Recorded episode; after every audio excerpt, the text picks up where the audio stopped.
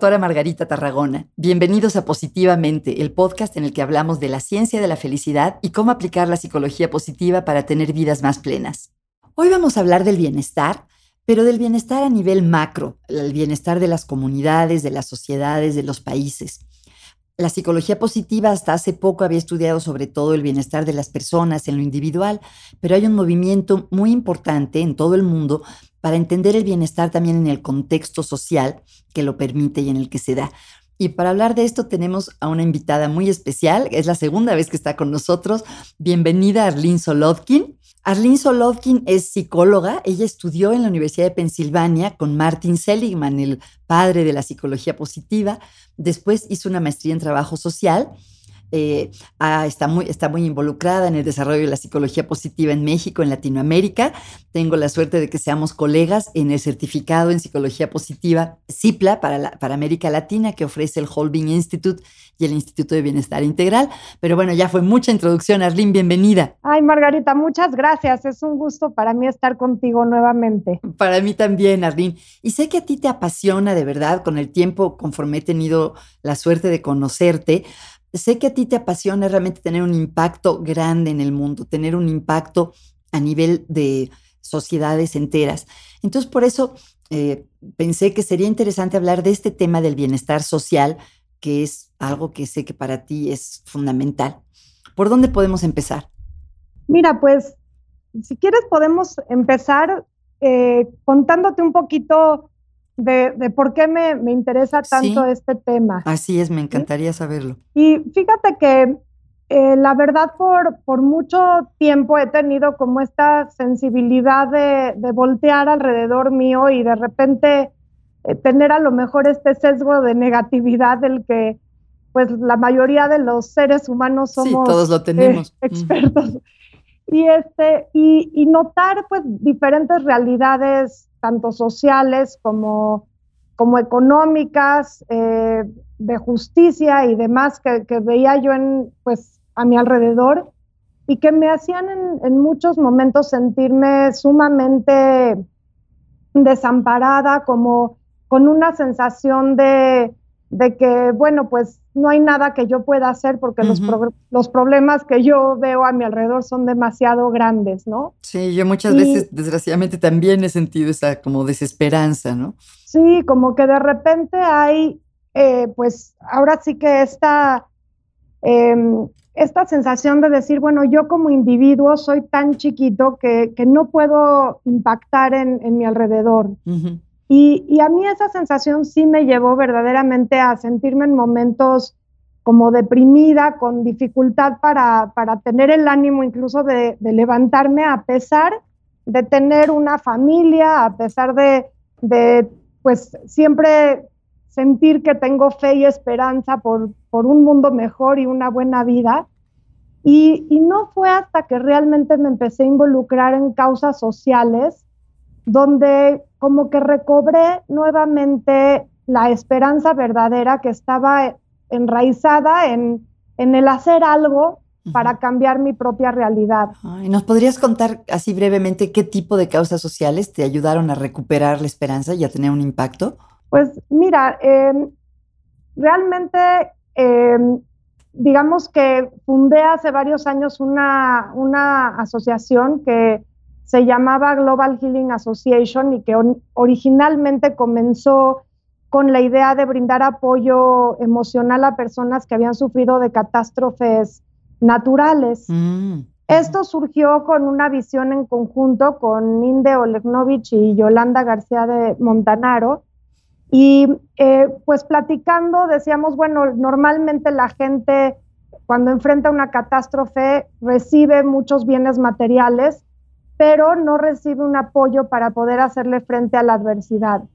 Entonces fue ahí cuando eh, pues iniciamos esta asociación y, bueno, eh, justamente casi al inicio de la asociación se vino el huracán Stan en Chiapas y nos vimos en la necesidad de, de poner en práctica lo que estábamos justamente tratando de organizar y poder llevar a este lugar brigadas terapéuticas que pudieran ayudar a la gente en crisis. Pero al llegar ahí nos dimos cuenta que pues la pobreza misma es una constante y es pues una crisis eh, terriblemente fuerte que mantiene a la gente muy marginada y ahí fue donde dijimos, ¿sabes qué? Necesitamos ampliar nuestra, nuestra capacidad de acción y poder incluir también, eh, pues ahora sí que programas que, atacaran de alguna manera o pudieran eh, tener incidencia en cambiar la realidad de personas que, viven en, condiciones de pobreza extrema. Entonces, pues desarrollamos varios programas, eh, unos que tenían que ver con el poder ayudar a la gente a legalizar sus terrenos, construir su vivienda y mm. poder eh, capacitarlos en un oficio que les diera la oportunidad de poder sostenerse a largo plazo y, realmente crear una realidad distinta.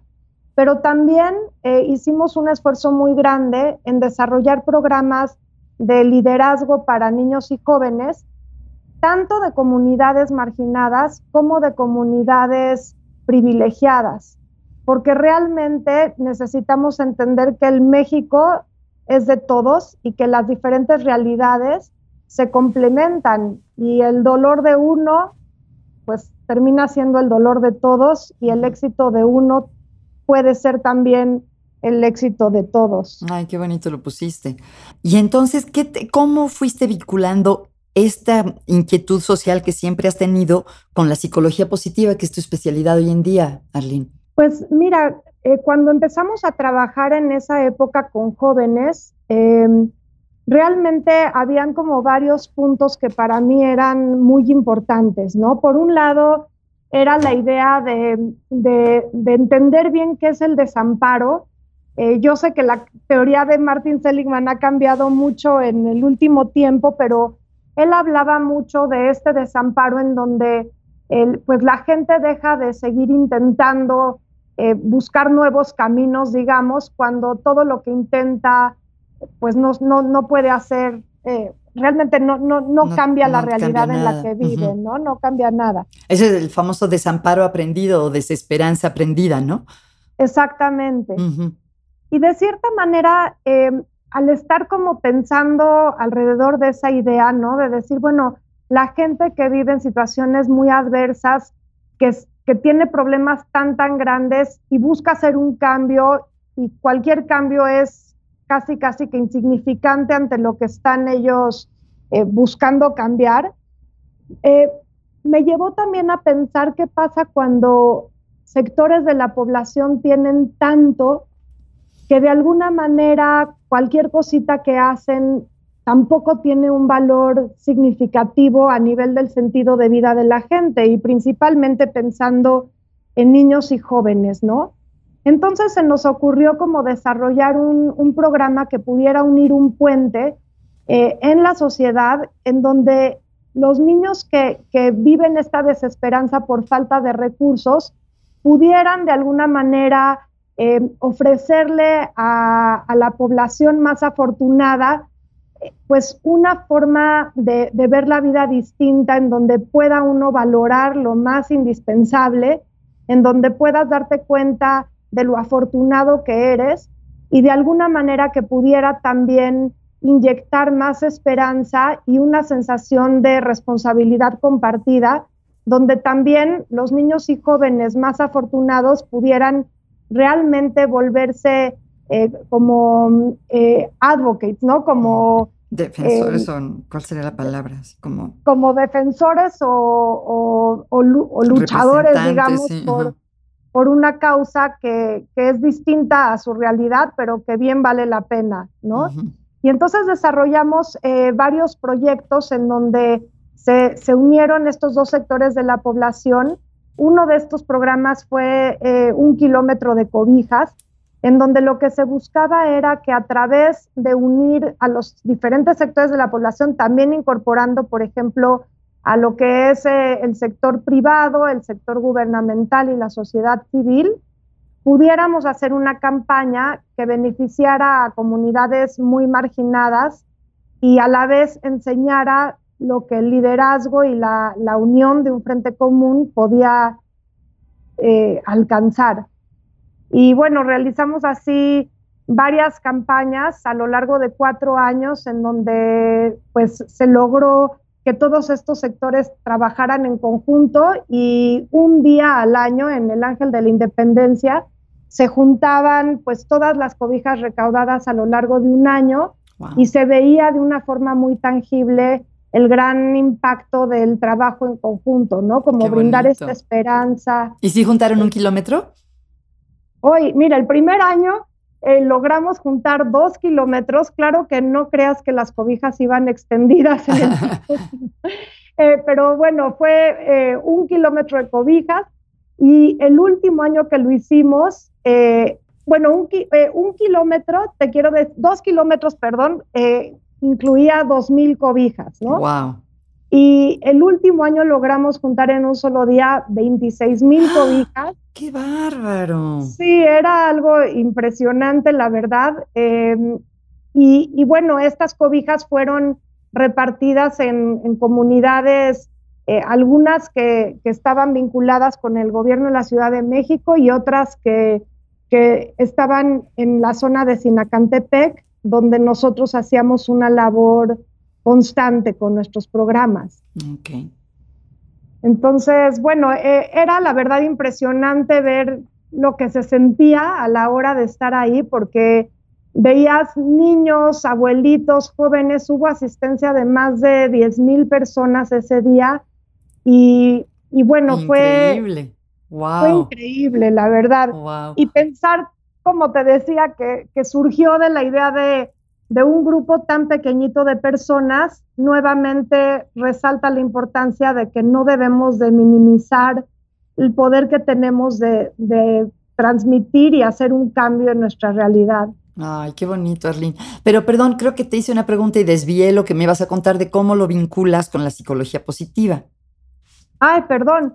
Pues lo vinculo con la psicología positiva empezando a través de lo que es el, desamparo aprendido y del sentido de vida. ¿Cómo podemos cultivar un sentido de vida que pueda eh, eh, llenarnos, como que conectarnos con, nuestra misión y poder así generar un bienestar óptimo en, en la vida personal y en la vida de las personas que, que nos rodean.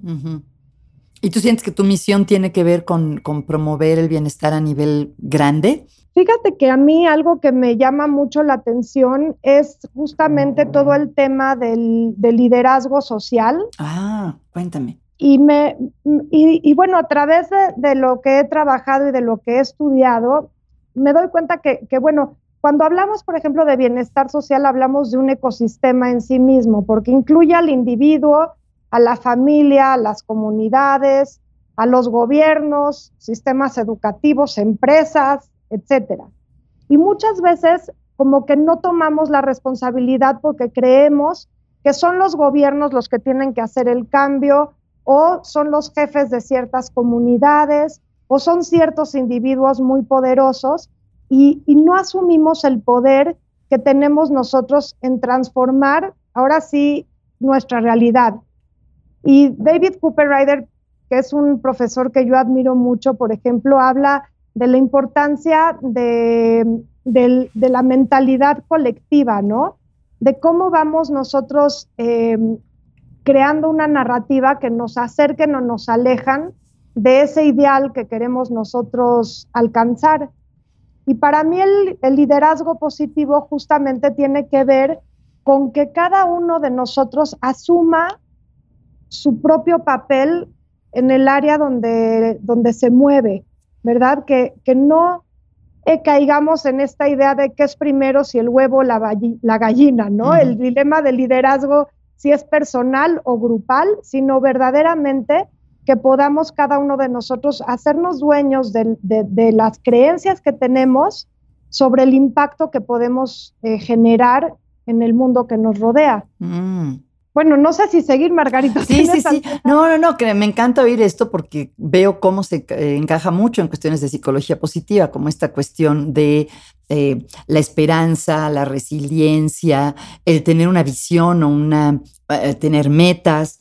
entonces estaba como que me quedé pensando sobre diferentes puntos eh, relacionados con lo que tú y yo hacemos en el programa CIPLA, por ejemplo, ¿no? Sí, justa, justamente, por ejemplo, cuando hablas de, creencias, hay ciertas creencias que propician mayor bienestar. ¿Nos puedes contar? Claro, por ejemplo, Kim, Kim Cameron em, habla mucho acerca de creencias basadas en la abundancia.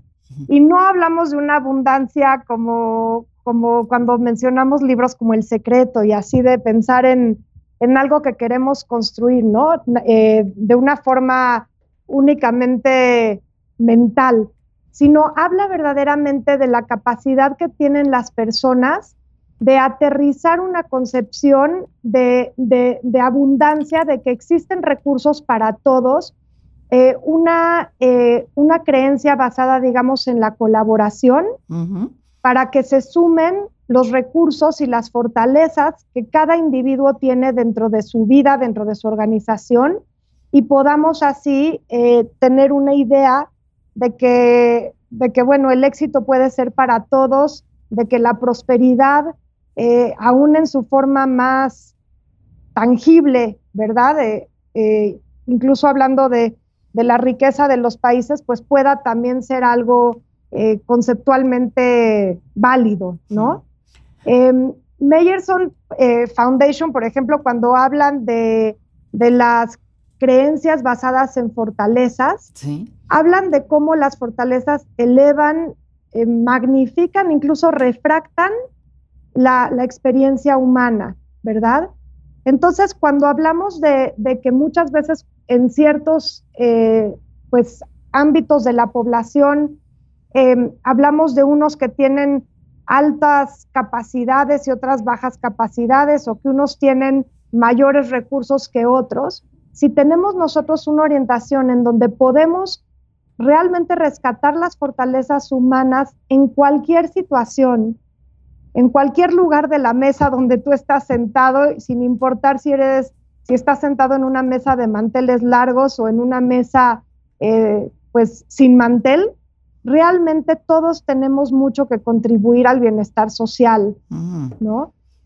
Existe también, por ejemplo, muchos estudios de, eh, que han desarrollado, por ejemplo, Lerner y Simos, que hablan de las creencias en un mundo justo y cómo cuando creemos que el mundo es justo, inmediatamente existe mucho mayor generosidad, muchísima más gratitud, eh, más colaboración que cuando creemos que el mundo es injusto. Qué interesante, esto no lo conocía.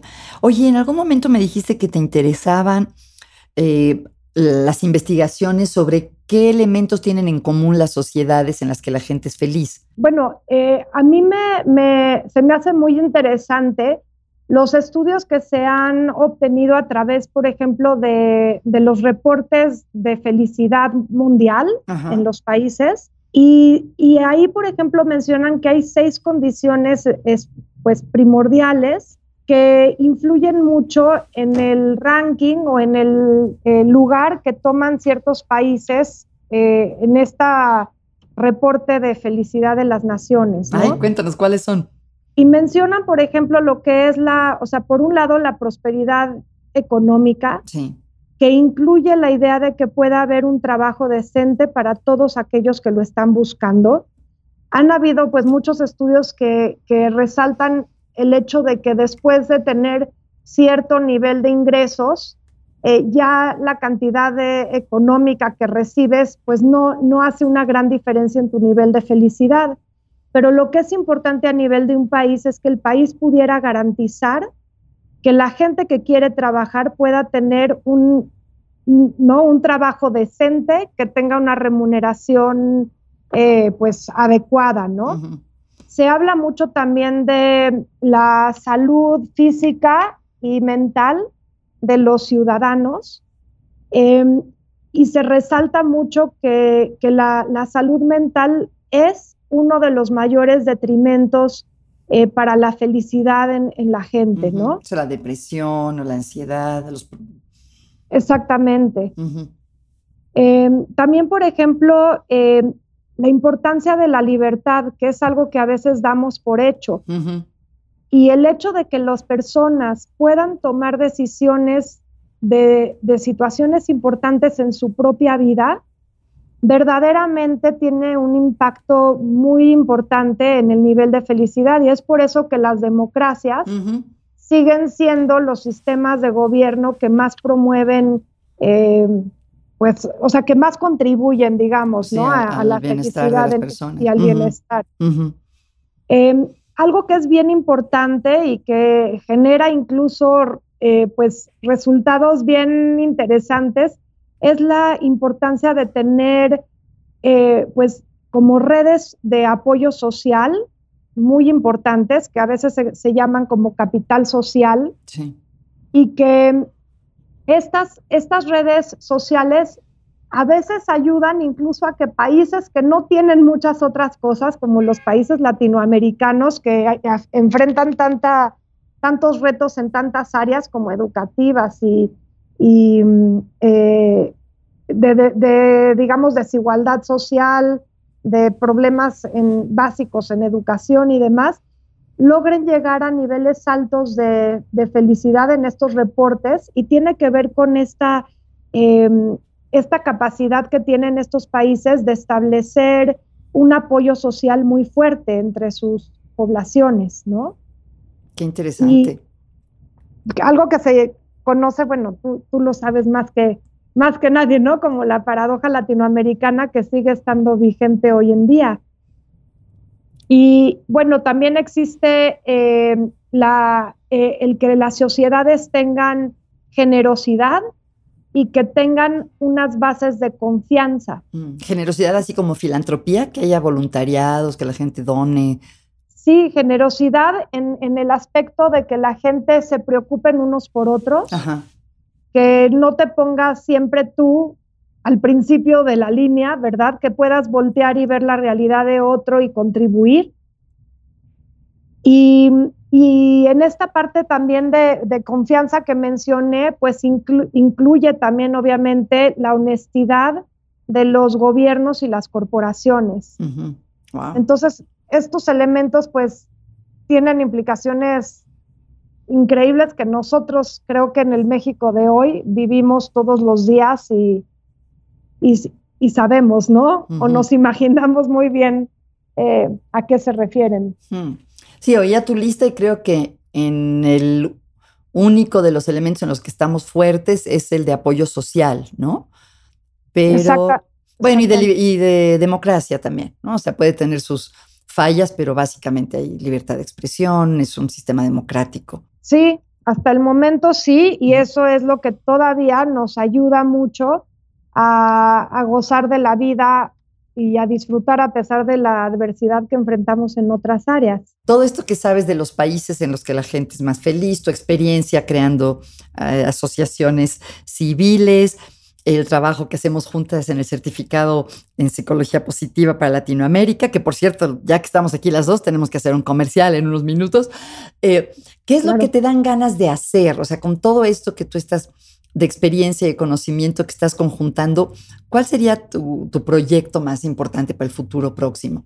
Pues mira, la verdad es que eh, yo soy una persona que me gusta mucho eh, poder crear puentes entre gente, entre instituciones, entre líderes, ¿no? Que, que, estén ahora sí que buscando justamente compartir una, una, un cambio social, ¿no?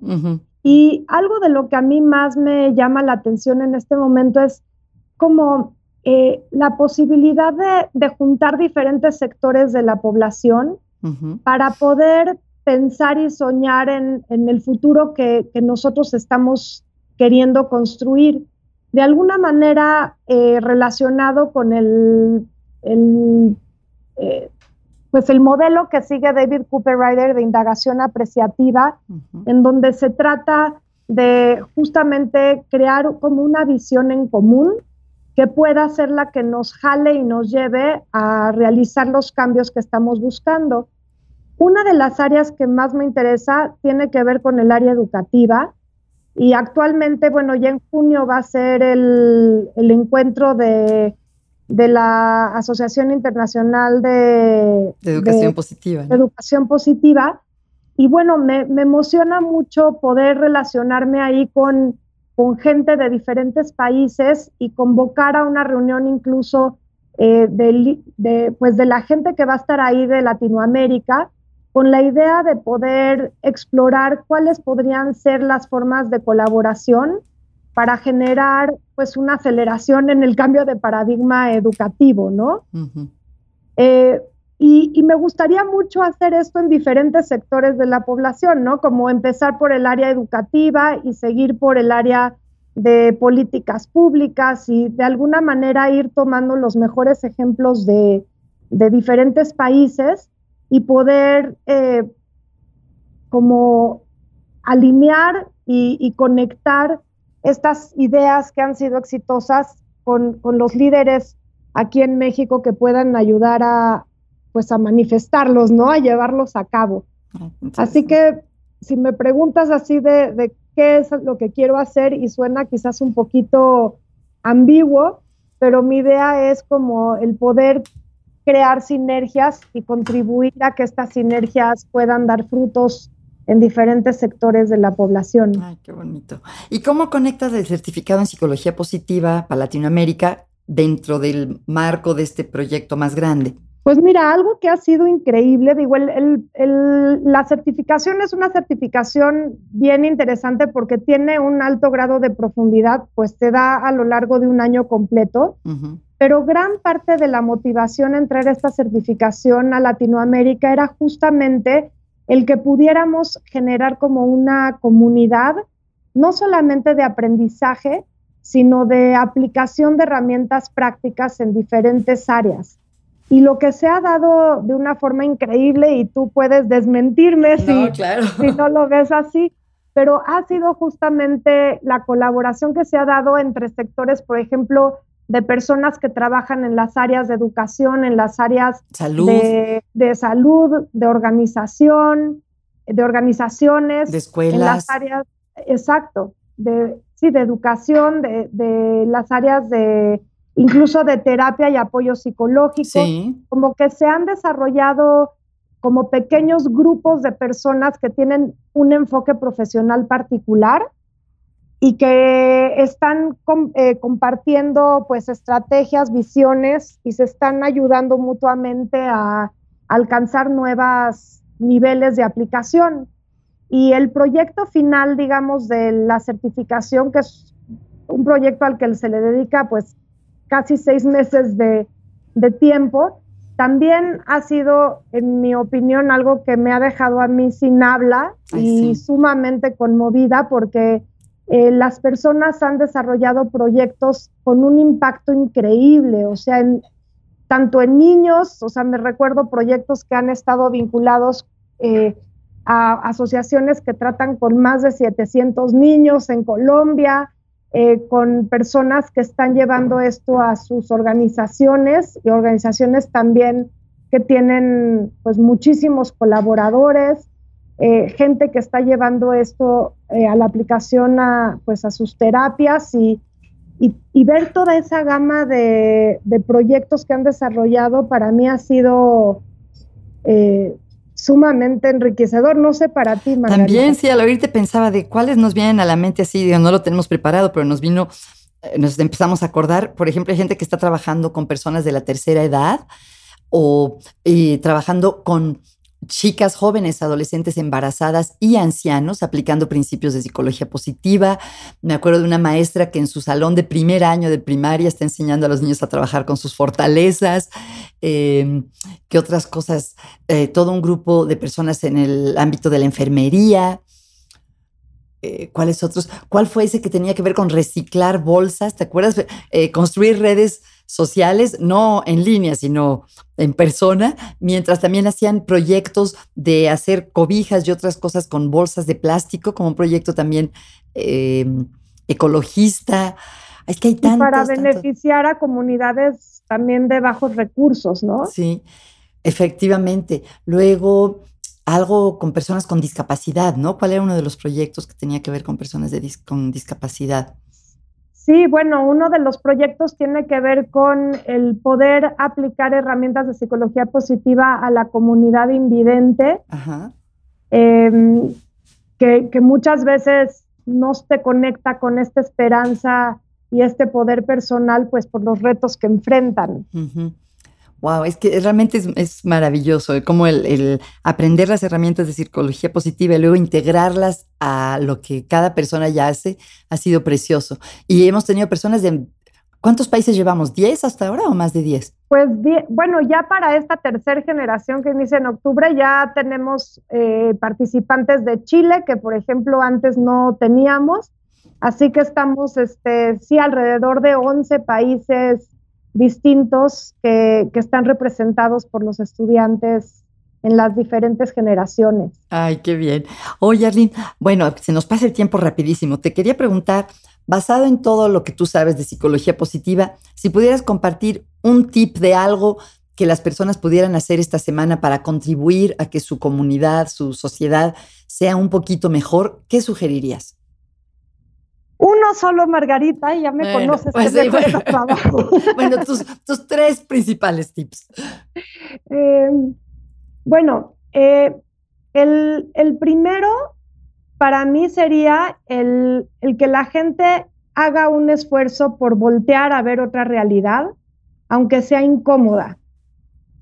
Em, y, que, y que ese esfuerzo que hagan por voltear a ver esa realidad sea como la, semillita para ponerte a pensar tú desde otro lugar cómo podrías contribuir, ¿no? Em, muchas veces hablamos de, pues de sentir que, que, como decía yo, que es muy grande el reto, pero a veces el salirte de tu zona de confort y hacer un acto de generosidad eh, puede, puede hacerle la diferencia a una persona y, puede ser algo muy sencillo y elemental, ¿no? Em, diría yo también que eh, algo importante es el, no, eh, el reconocer tu poder personal en cambiar algo. Mm. Entonces, también si, si te enfrentas ante una duda en donde digas, híjole, yo no sé si yo puedo, entonces que asumas el reto de hacer tres intentos, mm, ¿sí? Tres intentos de esa idea que, te pasa por la cabeza y que crees que, que no va a tener ni siquiera el chance de manifestarse y que te atrevas a hacerlo. Entonces, uno es voltear a ver una realidad incómoda y hacer algo al respecto, un acto de generosidad. La segunda es que en el momento que tú se te ocurra una idea que crees que no vas a poder llevar a cabo, eh, le des tres chances y toques tres puertas. Y la tercera creo que es eh, que, puedas reconocer el, el, trabajo o el esfuerzo o el cariño de alguien más a tu alrededor y decírselo personalmente, porque eso inicia una bola de nieve donde todos buscamos reconocimiento y esto ha sido algo que en todos los estudios de felicidad una y otra vez también sale hasta arriba en la lista, que es todos queremos ser reconocidos, entonces si puedes reconocer a alguien más por, por algo importante aunque sea sutil que está haciendo por ti, se lo haga saber. Ay, qué bonito, Arlene, muchas gracias. Oye, Arlene, ya sabes que siempre le pregunto a mis invitados qué están leyendo. Si yo veo tu escritorio ahorita o tu mesita de noche, ¿qué me toparía? Pues mira, te toparías eh, con un libro que, que, escribió Martin Seligman que se llama Homo Prospectus y que habla justamente de cómo eh, cuál, o sea, la diferencia que es el estar jalado por tu futuro y no empujado por tu pasado. Mm. Sí, eso de la prospección te encanta, ¿verdad? Me fascina y, y, sigue estando en mi cabecera, bueno, en mi buró porque este, no está fácil de digerir y a veces tengo que regresar una y otra vez a, a leerlo, ¿no? Y el otro libro que también este, tengo es el de eh, James Pawelski, que dice Happy Together. Ay, está muy bonito. Es para las parejas, de, ¿verdad? De cómo, sí, de, de las, eh, de las parejas, eh, cómo fomentar relaciones bonitas de pareja. Y, y, bueno, eso es algo que siempre quiero aprender más y, y poder este, seguir echándole sal a las relaciones cercanas que tengo eh, en mi familia. Sal y azúcar y pimienta y todo, porque, es un poco insípido. Bueno, y ambos, qué curioso, ambos son eh, líderes en el mundo de la psicología positiva, ¿no? Seligman, el, el fundador, y James Pawelski y su esposa Susie Pilegui Pawelski, que son, eh, este, pues James es el director de la maestría en psicología positiva aplicada y Susie es egresada de él, de esta. Oye, Arlene, y si la gente quiere saber más de ti, de tu trabajo y del certificado en psicología positiva para Latinoamérica en el que ambas colaboramos, eh, ¿dónde les recomiendas que busquen? Mira, tenemos nuestra página de internet, es www.institutodebienestarintegral.com. También me pueden escribir con mucho gusto. se escribe Arlen, A-R-L-E-N, arroba ibi.mx y B grande I. de Instituto de Bienestar Integral. Exactamente. Y, bueno, pues. También estamos en Facebook, ¿no? El certificado está en, Facebook. Sí, tenemos también eh, la página en Facebook y en, eh, y en, link, en LinkedIn. Eh, no tengo, no tengo a la mano. Pero buscando este certificado en psicología positiva, yo creo que se encuentra fácilmente. O buscando Arlen Solotkin o buscando Instituto de Bienestar Integral IBI, seguramente ahí nos van a, a poder encontrar. Muy bien, Arlene. Pues aunque tengo la suerte de verte con mucha frecuencia, siempre me encanta oír, saber lo que estás haciendo y realmente me inspiras porque has tenido ese valor de pensar que sí se puede tener un impacto grande y para mí eso ha sido una lección y una inspiración y te la agradezco mucho. Ay, Margarita, te, te agradezco mucho yo a ti y de verdad, este, bueno, mi más grande admiración por todo lo que tú haces y es un honor estar contigo en tu podcast y también compartir contigo pues muchos otros proyectos que pues en los que creemos y, y, y en los que tú, bueno, has, has eh, abierto brecha, ¿no? Muchas gracias. te agradezco mucho. Gracias, Arlene. Pues seguimos en contacto. Claro que sí, que estés muy bien, Margarita, y saludos a todo tu auditorio. Ojalá les haya gustado mucho. Muchas gracias por acompañarnos hoy. Si quieren saber más de psicología positiva, los invito a visitar mi página positivamente.com.mx y a seguirme en las redes sociales en Facebook y en Twitter. Les quería pedir un favor, si les gustó el podcast, ¿podrían recomendarlo o ponerle una calificación? Cuando las personas están buscando podcasts nuevos, generalmente es gracias a las recomendaciones de otros. Gracias a nuestro equipo de producción, Juan Pablo Mesa, Héctor Fuentes y a Jordi Oliveres por la música original. Hasta pronto, gracias.